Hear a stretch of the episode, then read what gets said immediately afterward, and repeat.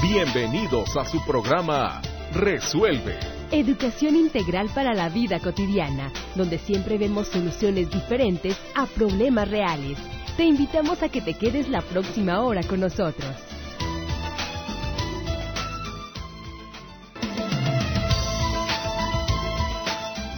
Cuida el presente porque en él vivirás el resto de tu vida. Facundo Cabral.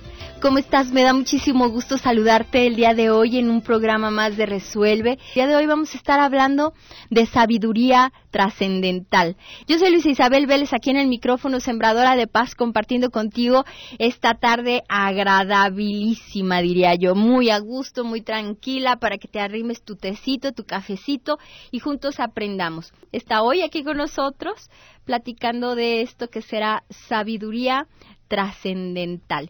Y pues déjame lo saludo y ¿cómo estás Samuel?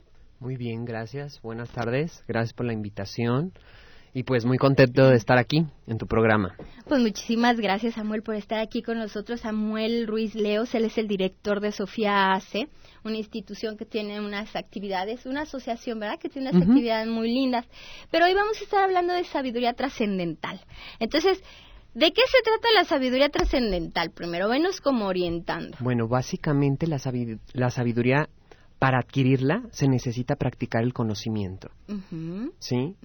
Y el conocimiento lo vamos a poner como si fuera un cuchillo. Ok. a ver, entonces yo puedo ser sabio si el conocimiento que tengo lo llevo a la práctica. Y lo vivo. Y lo vivo. Sí, o sea, no solamente lo comparto, sino también lo vivo, lo como una filosofía de vida. Así es. Y puede ser, y este conocimiento que tienes es un cuchillo, o puede ser como un cuchillo. ¿Por qué como un cuchillo? Bueno, ahí la, el simbolismo o el gráfico, pero vamos para allá. El cuchillo te sirve para cortar un pan. Ajá. Pero también te puede servir para lastimar. Entonces, es importante que utilicemos el conocimiento a medida de la práctica, a medida de la vida en nosotros, cómo vivirlo, para poderlo que se transforme en sabiduría. Trascendentales, todo ese conocimiento que se vaya más allá de lo que tenemos como conciencia. ¿sí? Em, lo que tenemos como conciencia podría ser lo convencional. El decir, bueno, ayudo a esta persona, un ejemplo, pues con un peso. Pero la sabiduría trascendental es ir más allá ¿Cuál sería el, ir más allá en la sabiduría trascendental? Bueno, sería en el aspecto como del ermitaño, aquel que se retira al contacto con el Padre, con Dios. Ah, ah, ok, pero antes de entrar en ese concepto, antes de entrar en ese concepto, la pregunta es, si yo doy un peso, porque creo que entiendo hacia dónde vas, pero me gustaría que tú se los explicaras con, con tu conocimiento. Cuando tú dices yo tengo un peso y lo regalo, lo dono, lo doy o como quieras llamarle, le dices hay que hacerlo con algo más trascendental, de una forma más trascendental. ¿A eso a qué te estás refiriendo?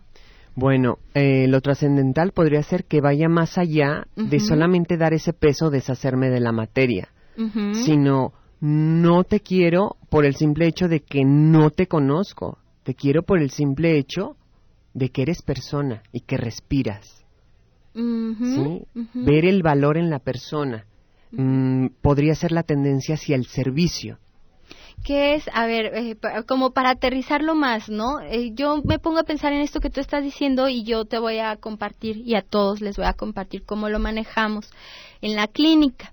En la clínica nosotros hablamos que debe de haber un porcentaje de, nuestras ganancias que destinamos a, nuestros socios kármicos o que destinamos a un diezmo, a diezmar. En cualquiera de las dos cosas, eh, si nosotros nos quedamos nada más en cumplir la ley, nos estaríamos quedando cortitos. O sea, la ley es que ahorres, la ley es que diezmes, la ley es que ayudes, ¿no? Pero tú, tú ya te estás refiriendo a ir más allá. O sea, no nada más ayudo por cumplir la ley sino que aparte porque entiendo que la otra persona a la que estoy ayudando es esta persona que es igual que yo, que es, que es humano como yo, y que si yo tengo la capacidad de quererme yo, entonces tengo la capacidad o debería de tener la capacidad de querer a todo mundo. ¿Va por ahí? Sí, ¿Sí? así es. Sí, ok, porque sí, como que de repente te me brincaste al ermitaño y dije, ay caramba, es que tiene que ver el ermitaño con el peso, ¿no? Pero, pero, ok, esta parte, y es en donde estaríamos hablando de esta sabiduría trascendental, o sea, ir más allá de, que sería lo funcional. Ok, a ver. Eh, porque incluso ahorita que se está tocando el tema del ermitaño, o del monje de claustro, o del yoga, ¿sí? el yogi, que practica la filosofía yoga, es el que está en busca de la verdad, en busca del conocimiento para vivirlo y que se llegue a ser sabiduría. Sabiduría basta en él, encontrar el contacto con el todo. Sin embargo, aquí algo preocupante es, ok, tú decides internarte, tú decides irte a ese lugar a entrar en contacto con el todo, sin embargo vuelves a ejercer separatividad. Es una parte como egoísta. ¿Por qué? Vas a tu retiro, pero sin embargo necesitas llenarte para compartir. Entonces, se enfoca como que algunos, no todos, pero en su mayoría, van hacia la parte de decir, quiero sentir el nirvana, o quiero sentir en sánscrito tibetano que se llama paramarta, que es existencia absoluta. Entonces quiero sentir la existencia absoluta porque estoy eh, convencido que hay más verdades. Sí, sin embargo, es importante que vayas, pero que la compartas. A ver, entonces, la sabiduría trascendental, tratando como de aterrizarlo primero, ¿no? Es, yo me vuelvo sabio en base a la experiencia y aunque yo me quiero retirar a experimentarlo, creo que es lo que nos estás diciendo, aunque yo me quiero retirar a experimentarlo, regreso y lo comparto con los demás, porque si me quedo nada más experimentándolo yo solito, me vuelvo egoísta. ¿Así va la cosita?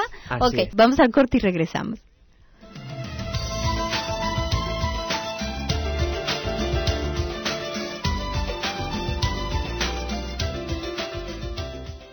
Acuérdate que las personas que envían pensamientos positivos activan positivamente el mundo a su alrededor y pueden atraer resultados positivos para sí mismos. Mandar una lluvia de bendiciones te sirve también para atraer a ti cosas positivas. Hay que aprender a dar. Entonces vamos a volver. ¿Qué te parece, Samuel? Esto de la sabiduría trascendental y que hablabas de la meditación y del ermitaño y todo eso. Entonces, a ver, después de que entendemos lo que es la sabiduría trascendental, un conocimiento que yo llevo a la práctica y que me vuelvo experto en ese conocimiento, y trascendental que es como salir de mí mismo e ir más allá, más allá, darme a los demás, dar, darme en servicio, no necesariamente el servicio de ir a barrer, trapear y cuidar a un enfermo, ¿no? O sea, el servicio de que si me gusta enseñar, pues enseño, si me gusta tener una institución, que es tu caso, una asociación, pues lo tienes, ¿no?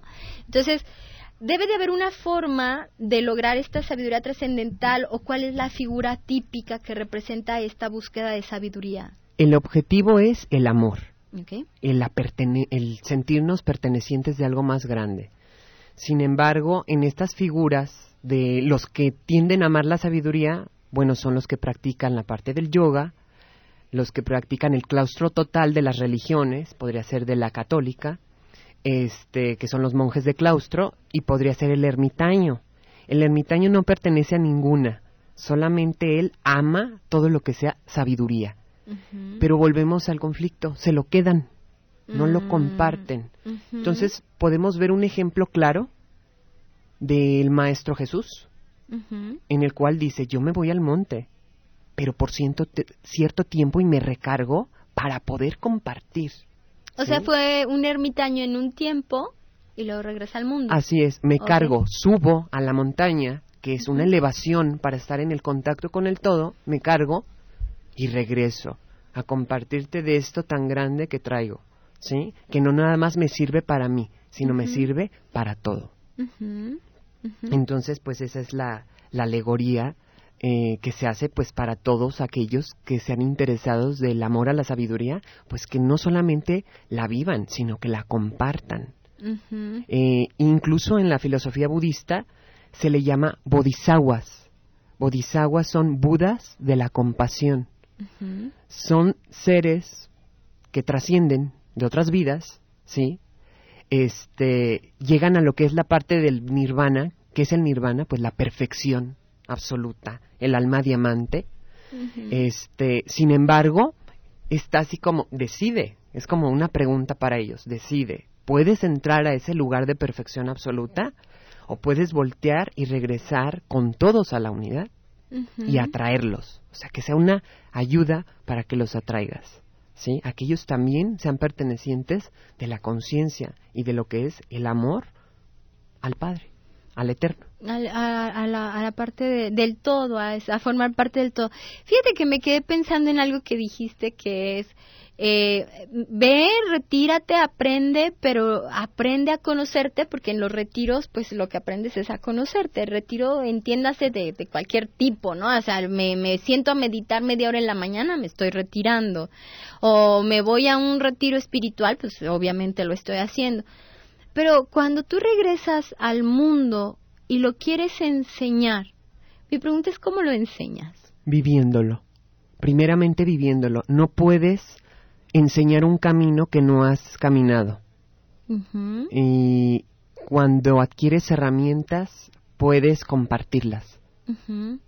Y respetando el camino que quiera la persona, sin embargo, sugiriéndole, aconsejándole. Porque fíjate, eh, y yo, me voy a quedar atorada un poquito, porque este tema, de eh, este, estos temas son como muy complejos para poderlo transmitir a otra persona con las palabras. O sea, es, es, yo lo experimento, tú lo experimentas, él lo experimenta, así que lo vamos a conjugar en todos los, en todos los pronombres personales, porque cuando no lo experimentamos no lo podemos vivir. Y creo que tiene, te voy a hacer una, eh, nos llegó una llamada y dice, es de María de Jesús Castro González. Hola, María de Jesús dice, manda un saludo y ella dice, ¿cómo puedo llegar al estado de meditación que dijo el invitado? ¿Qué estado de meditación dijiste? Bueno, mm. dijiste que había un estado de meditación. ¿El silencio? Pues a lo mejor es el silencio. El silencio es a través de la introspección, el tener una comunicación intimista con nosotros, es ver dentro de nosotros. Cuando cerramos nosotros los ojos, invitamos a que el ego se duerma, ¿sí? Deje de racionalizar para que acceda a lo que es la mente del corazón, ¿sí? Y reconozca la fuente de donde viene. Y en otras palabras es, eh, bájale a tu rollito mental. pues sí, podría ser así. Sí, o sea, yo, yo, le estoy bajando mucho porque lo que tú dices es muy bonito y es muy sabio de alguna forma. Nada más es como cuando tú te retiras a meditar, porque, y esto yo quisiera que me ayudaras como a romper este mito, ¿no? De que tú te tienes que sentar a poner la mente en blanco y tú me estás diciendo, lo que tú estás diciendo es que no. o sea, cuando, cuando tú te sientas a meditar es meterte a reflexionar sobre ti mismo. Sí, incluso hay tipos de meditación que viene siendo una muy práctica que es la analítica y otra que es la contemplativa. ¿Qué diferencia hay entre una y otra? La analítica te ayuda a ver tus aspectos, vamos a poner, que no te hacen funcionales, tus aspectos de aprendizaje, vamos a ponerlo, aterrizarlo, negativos. Y entonces tú te vas a encargar de sacar la luz desde de ese aspecto negativo. ¿Qué podría ser? Si yo reconozco en mí, a través de esa comunicación interna conmigo, que soy mezquino, entonces, ¿qué luz necesito practicar? La generosidad. Una vez que reconozco la fortaleza de la mezquinidad, puedo poner la mezquinidad en orden, en su lugar, pues ya la acepté y voy a trabajar de eso que ya acepté que tengo. Sin embargo, la voy a hacer trascendental, la voy a hacer elevándose a través de la práctica conmigo mismo y a través de la práctica con los demás. Ok, y eso sería la analítica, o sea, analizo, pienso, reflexiono, lo acepto y luego lo cambio y lo transformo. Incluso hay una historia de un monje que no sé si ya la habíamos comentado aquí, pero que llena con una tiza negra todo su cuarto, de todos los aspectos que él analizó a través de la meditación, negativos. Entonces, una vez que él se exprime, yo le hablo quitarse la piel, pero esa piel del enemigo interno. Una vez que tú logras ver todos esos aspectos, tú tienes una tiza blanca y encontraste la luz y vas a ir trabajando cada aspecto hasta que esa habitación vuelva a ser blanca. es vaciar tu mundo interno, transformándolo y darle la luz necesaria. Qué bonito, porque es como saco todo lo negro que tengo y luego con una lucecita blanca voy haciéndolo otra vez. Y saber que siempre va a estar ahí eso negro, es parte de ti y no se va a ir. Solamente le estás poniendo en su lugar, le estás ordenando y les estás dando las gracias porque gracias a esa parte de, de, sombra puedes ver la luz. Sabes que existe la luz con la sombra que tienes. Así es. Así que desde esa oscuridad pueden hacer la luz. y entonces puedes hacer las modificaciones que tú quieras. Y, y, y, esto que estás diciendo también se me hace como muy profundo en el sentido de, de que te puedes dar cuenta de que nadie es perfecto. Entonces yo tampoco soy perfecta. Y a veces nos enojamos mucho cuando alguien nos, nos señala nuestros defectos o nos señala nuestros errores o nuestros defectos de carácter. Así es, efectivamente, cuando practicamos la espiritualidad, una persona espiritual se sabe confrontar a sí misma y resuelve, se resuelve a sí misma y desarrolla una energía de permanencia. Permanezco, permanezco, porque es la filosofía que la, la persona espiritual practica es la disciplina que ama hacer de cada día y se convierte en un alimento del alma. O sea, yo, yo en vez de enojarme contigo por lo que me dijiste, volteo y me veo y digo, bueno, pues a lo mejor sí lo tengo y entonces lo empiezo a trabajar, a trabajar, a aceptar, a primero darme cuenta de que lo tengo y la aceptación a veces es muy dolorosa. Fíjate que yo me acuerdo de una chica que iba conmigo a terapia y ella padecía de anorexia y, y nunca, nunca pudo, o a pesar de que lo tenía aceptado mentalmente, porque decía, pues sí, soy, soy anoréxica y voy a un restaurante y siempre veo el platillo no el más barato, sino el más barato en calorías, no en peso. Y, ese es el que escogía, el más barato en calorías. Y un día dice que sale, sale de viaje y iba caminando por una calle y entonces ve su reflejo en un, en un, en un aparador pero no se reconoció, o sea, de, de golpe no vio que era ella, o sea, ella pensó que estaba viendo a otra mujer, pero que no se estaba viendo ella. Y, y, y, dijo, Dios mío, qué mujer tan fea, qué mujer tan flaca, qué horror. Y conforme se fue acercando se dio cuenta que era ella. Entonces, el, el, el darnos cuenta es lo que nos permite aceptar y modificar las cosas.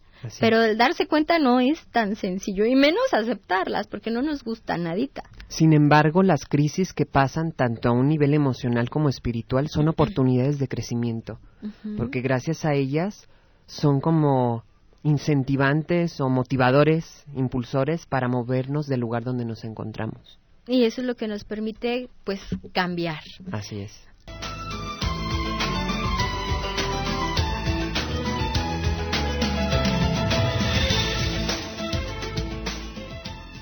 Y bueno, vamos a continuar. Teresa Rea Zaragoza manda saludos y feliz fin de semana. Muchísimas gracias. Ana Belén Castro Castro manda saludos, gracias. Francisca Sánchez Rodríguez dice que manda una lluvia de bendiciones, la primera lluvia de bendiciones mandada por nuestros radioescuchas. Muchísimas gracias. Por lo pronto, por lo pronto ya nos llovió y eso es muy bueno. Vamos a continuar, Samuel. Entonces, estábamos con el tema de la meditación y, y, y ¿Qué es lo que yo puedo buscar en, en la meditación? Bueno, cuando la meditación nos puede propiciar lo que es una vida espiritual, no tiene nada que ver con la religiosidad. La vida espiritual es el conocimiento de mí y el contacto con nuestro Dios interno. ¿sí? Eh, y aquí es muy importante que a pesar de lo que estemos viviendo, el, el, el que nosotros practiquemos la meditación y la espiritualidad, eh, nos podamos introducir al conocimiento de nuestro mensaje, nuestro mensaje espiritual. Si nos podemos fijar a través de todos los grandes maestros de las religiones que han dado su conocimiento, su sabiduría, pues nos han dejado que ellos tuvieron un mensaje espiritual y que aunque estuvieron en problemas, en conflictos, en grandes aprendizajes, ellos no se apartaban de su mensaje espiritual. Eh, los grandes héroes, que son pues los maestros, el maestro Jesús, este Siddhartha Gautama, este y bueno, una infinidad en la sabiduría, eh, nos dejan que es muy importante, pase lo que pase, nosotros no podemos partir de aquí sin escuchar el mensaje espiritual y llevarlo a la práctica porque sus imágenes nos incitan a que no sigamos la imitación, sino que ellos sirvan de inspiración para poder vivir la espiritualidad. Una espiritualidad, pero cada uno tiene su propio mensaje. O sea que el mensaje, Luisa, que tú puedes tener es muy diferente al que yo pueda tener. Sin embargo, nuestro trabajo en esta vida es poder descubrirlo, trabajar por descubrirlo y trabajar por practicarlo. ¿Y no hay como una pistita de, de cuál es tu mensaje espiritual? Porque si, imagínate si nunca en tu vida lo buscas, o sea, ¿te vas a quedar así como en la ignorancia total o cómo? El mensaje espiritual, aquí hay una clave importante. Al centro de tu devoción, sea la religión que seas, no lleves a la imitación, sino que te inspire, porque ahí es donde vas a encontrar el mensaje. Mm, o sea, no voy a buscar copiar, por ejemplo, a Jesús. Así es. Sino que sea Jesús mi inspiración. Así es, para encontrarme. Para encontrarme. Ok, ok. Y ahí es donde puedes encontrar tu mensaje espiritual. Así es. Porque imagínate si nunca te sientas a meditar o no logras hacer la meditación como debe de ser, porque también tiene toda una disciplina.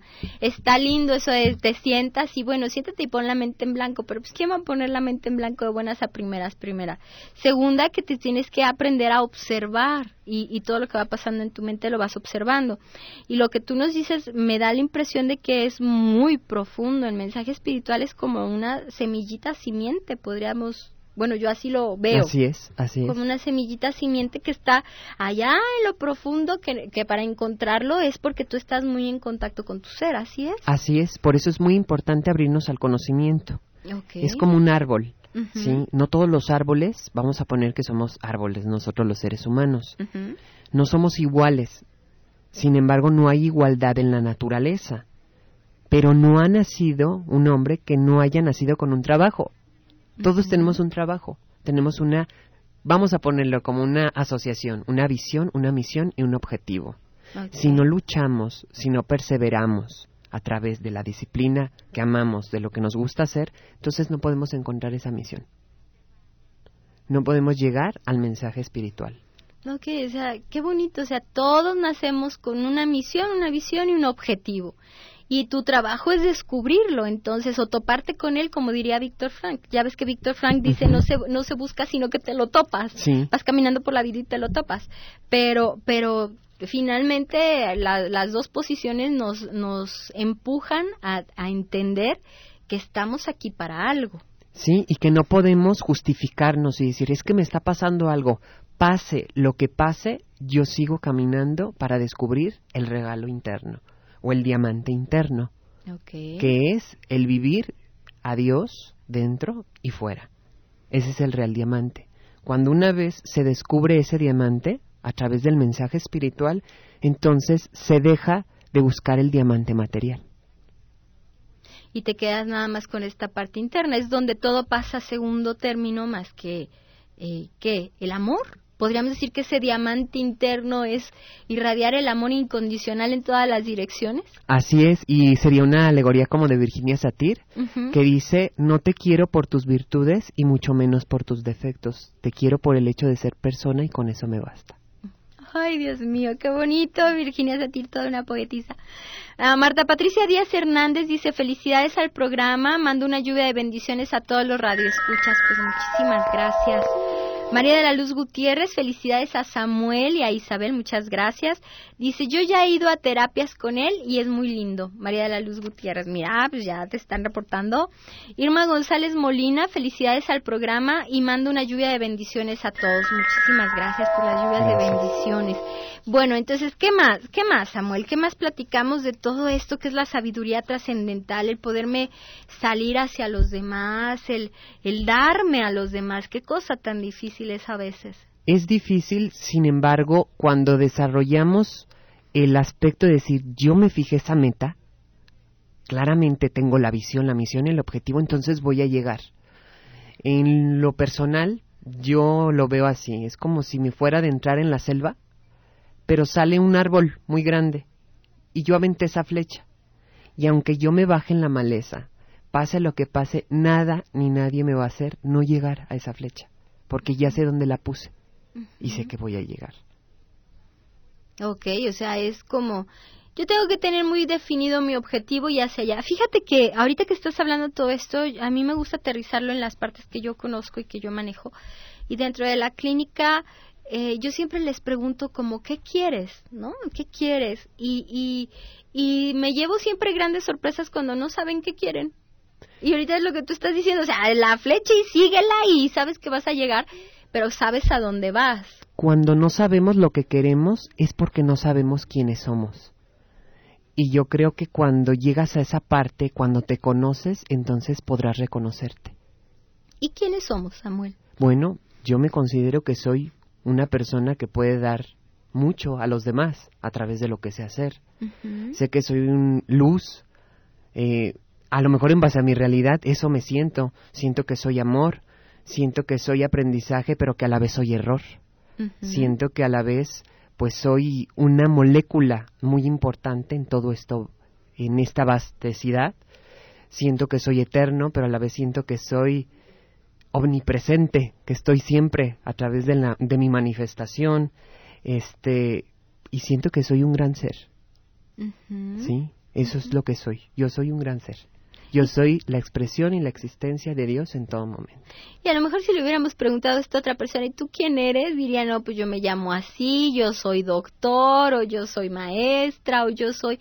Nos definimos por los roles que desempeñamos. Por la etiqueta. Así es, o sea, vamos con un montón de etiquetas por la vida y no nos tomamos el trabajo de conectarnos con nosotros mismos, que es una, volviendo al inicio del programa, que sería una de las características, por ejemplo, del ermitaño, buscar quién es. Así es. Fuera de las etiquetas del mundo. Sí, de hecho el ermitaño es, dice, ya, llego al punto de que no necesito las voces externas, no porque no las necesite para crecer, sino porque no las necesito, ¿sí? Para entrar en contacto conmigo. ¿Sí? Entonces necesito este tiempo para poder regresar a ese mundo externo y poderlo vivir y poderlo compartir. Y entonces es esto de, poderme retirar a conocer, pero importante volver. Belén del Toro Chacón se reporta. Felicidades por el programa. Muchísimas gracias, Belén. Itchel Solórzano Mendoza, saludos y mando una lluvia de bendiciones. Muchas gracias por esa lluvia de bendiciones. Y este, entonces este ermitaño, ¿tú crees, eh, Samuel, en tu experiencia, que todos pasamos por este personaje, por este, por este arquetipo, por cómo lo denominaríamos, un arquetipo. ¿Pasamos por este arquetipo? Sí, yo eh, no solamente por ese, por varios, pero precisamente estamos tocando el tema de este sí. Sin embargo, no le damos permiso. No le damos permiso porque no estamos acostumbrados a escuchar las voces internas. No nos gustan. Y las voces internas son las del alma. Entonces, cuando conocemos nuestro interior, pues podemos ir construyendo las alas del alma. ¿Habías alguna vez escuchado de las alas del alma? ¿De qué están hechas? No, ¿de qué están hechas las alas del alma? Bueno, pues la, la sabiduría antigua habla que las alas del alma están hechas de luz. Ok. Una está hecha de luz y la otra está hecha de espiritualidad. Y vas construyéndolas conforme te vas haciendo más espiritual y conforme te vas conociendo más. Así es. O sea, tiene, esas son las dos herramientas que tú necesitarías de acuerdo a eso. Fíjate que alguna vez eh, yo preguntándome también en esta búsqueda de qué era la espiritualidad, a mí me gusta una definición porque, como tú bien lo dijiste, a veces la confundimos con religiosidad. Así es. Y no es lo mismo. La religiosidad, pues sí, es ir a una iglesia, tener un sacerdote, por ejemplo, la católica, seguir un rito que, tiene que ser de una determinada manera, como por ejemplo la misa, ¿no? Pero la espiritualidad es tan, tan personal, tan individual, en donde nadie te puede decir cómo, ni cuándo, ni, ni para qué, ni por qué. Entonces yo decía, bueno, a ver, defínamela, defínemela. O sea, alguien que me, que me dé el conocimiento teórico para yo poder llevarlo a la práctica. Y una definición que en, algún momento leí, que luego yo empecé a simplificar, es la espiritualidad no es otra cosa que la unidad. O sea, como formar parte del todo, darte cuenta de que formas parte del todo, o sea, que tu vecina que te cae gorda eh, forma parte de ese todo, de este rompecabezas. Yo les digo, a veces necesitamos darnos cuenta de que somos como un gran rompecabezas donde cada una de las piezas cuenta. Pero ahorita vamos a seguir comentando porque ya le dio risita a Samuel, entonces algo va a querer decir, pero tiene que ser después del corte. Ahorita regresamos.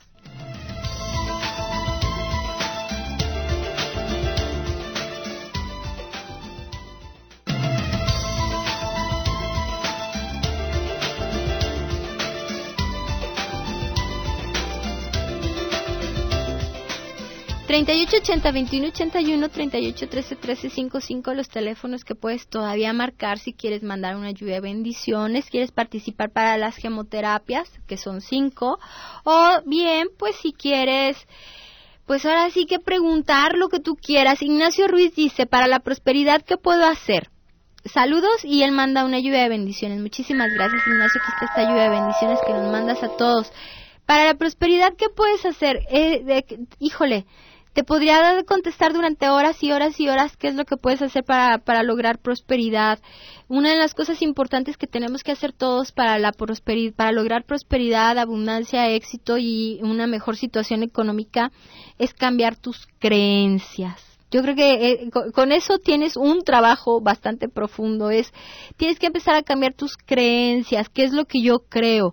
¿Qué es lo que yo creo de mí? ¿Que puedo o no puedo? ¿O tengo miedo? O creo que voy a salir mal librado de algo. A lo mejor también puedes creer que no mereces, o a lo mejor te dijeron que el dinero es muy difícil de conseguir, entonces tú crees que la abundancia no existe, que la prosperidad no existe, que tú no tienes derecho al dinero. Eso es una de las cosas que yo trabajo mucho dentro de la clínica. Yo creo que eh, eh, durante los 10 módulos de, la clínica eh, lo que hacemos es ir identificando tus creencias personales para que tú las vayas cambiando. Lo que nosotros creemos es la semilla que germina y hace que pase todo lo que pasa en tu vida. Lo que tú vives en este momento no es más que el producto de lo que tú has sembrado tiempo atrás. Entonces, dándote cuenta de esto, tienes que empezar a ser más cuidadoso en lo que tú piensas, en lo que tú dices y en lo que tú haces hoy para que no coseches cosas que no quieres más adelante. Eh, la manera de verlo de, forma positiva es la siguiente. Ve todo lo que tienes a tu alrededor y date cuenta de lo buen manifestador que eres. Todo lo que has materializado ha sido porque todo eso has pensado. Bueno, malo, regular, te guste o no te guste, es todo lo que tú has pensado y ahora lo tienes. Entonces hay que tener mucho cuidado en lo que yo voy a pensar en futuro para ya no tener lo que no me guste y sí tener lo que sí me guste. Entonces, uno de los de las formas más sencillas es, bueno, ahorita de las más prácticas por cuestiones de tiempo es empieza a identificar tus creencias y darte cuenta de cuáles son. Entonces, ¿qué te parece Samuel si vamos terminando ya? Te quedan unos cuantos minutitos y eh, estábamos pues con esta parte de que todos somos eh, una pieza integral dentro de un rompecabezas. Así es. Yo, de hecho, este, yo la veo o la visualizo como si fuéramos como el mercurio. Somos esa sustancia que pertenecemos al todo. Sin embargo, nos dan esa parte de libertad para crear, para transformar, pero con el compromiso de regresar y te fundes en el mercurio y te borras completamente, porque cuando se me ha roto un termómetro he visto cómo, cómo se atrae el mercurio y cómo se borran las divisiones, y nosotros vivimos con las divisiones a todo lo que da.